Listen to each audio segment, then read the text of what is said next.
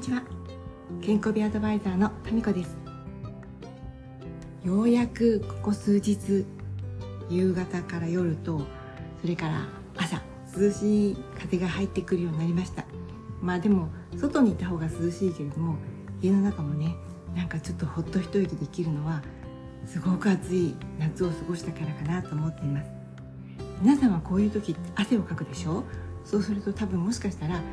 お家に帰ってくるとエアコンをつけてねちょっと涼しんでからこの夕食食べたり家事をすると汗が引いてでしかも疲れが溜まってるから翌朝お風呂お風呂に入ろうとかシャワー浴びようとかって思ったりするかなって思います。特に一人暮らしだとそうかなって。私もねこの夏は一人暮らしだったのでお風呂のねお湯ためるともったいないでしょ？だからねちょっと迷ったんだけど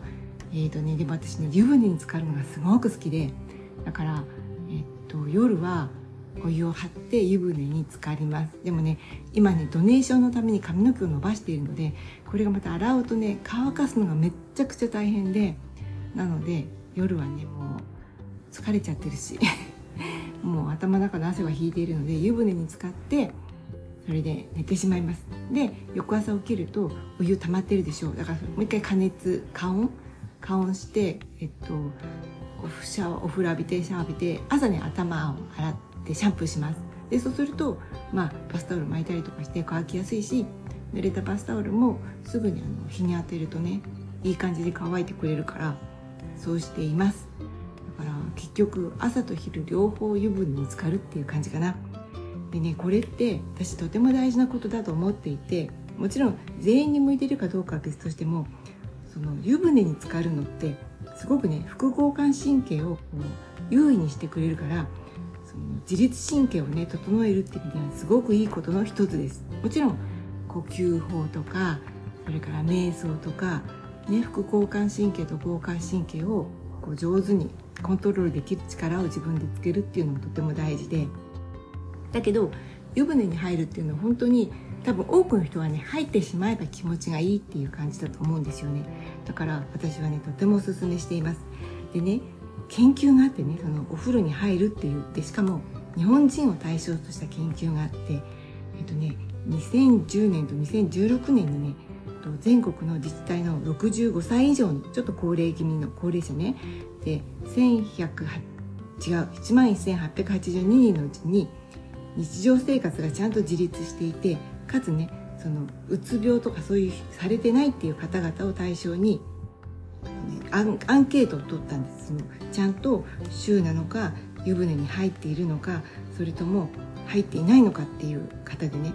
でねそれがねどちらの年もね湯船に入っているっていう方の方がね入ってない方よりもうつ病のなりやすさっていうのがね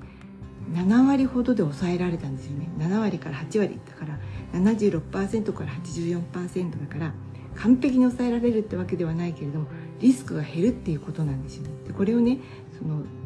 先生実験をされたね先生がその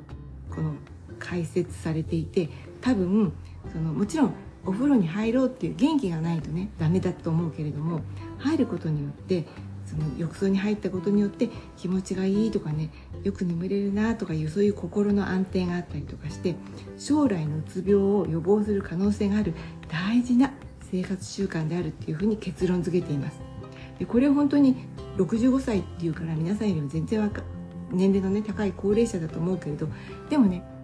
若い人とか特に若い人今外に働きに行ってストレスとかあったりするじゃないですか。だからねそういう人にも私はとてもとてもとてもとってもおすすめだと思っています。でお湯ねもったいないと思うけれども病気になったりするよりはね治療代とかよりは全然安く済むし、えっと、私はね2日ためて使うでしょ？だから4回湯船に使うことになってそのお湯をね残り湯を洗濯機の夜洗いで使うようにしているのでまあまあそんなにもったいなくないかなっていう感じです。まあなんか機械を入れてね1週間ぐらいなんか使えるよっていう人もいるけど私はそこまで投資していないのでそんな感じでやっております。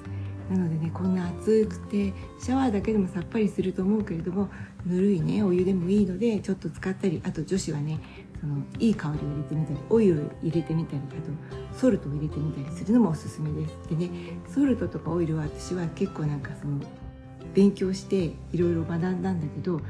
その塩のソルトが合ってる人と合ってない人がいるのでそれはね自分の感覚その時の調子でも違うかもしれない。人がいいって言ったものをやみくもに大量に買ってやるんじゃなくって自分がいいと思ったものを使うようにするといいと思いますよ。それではまた。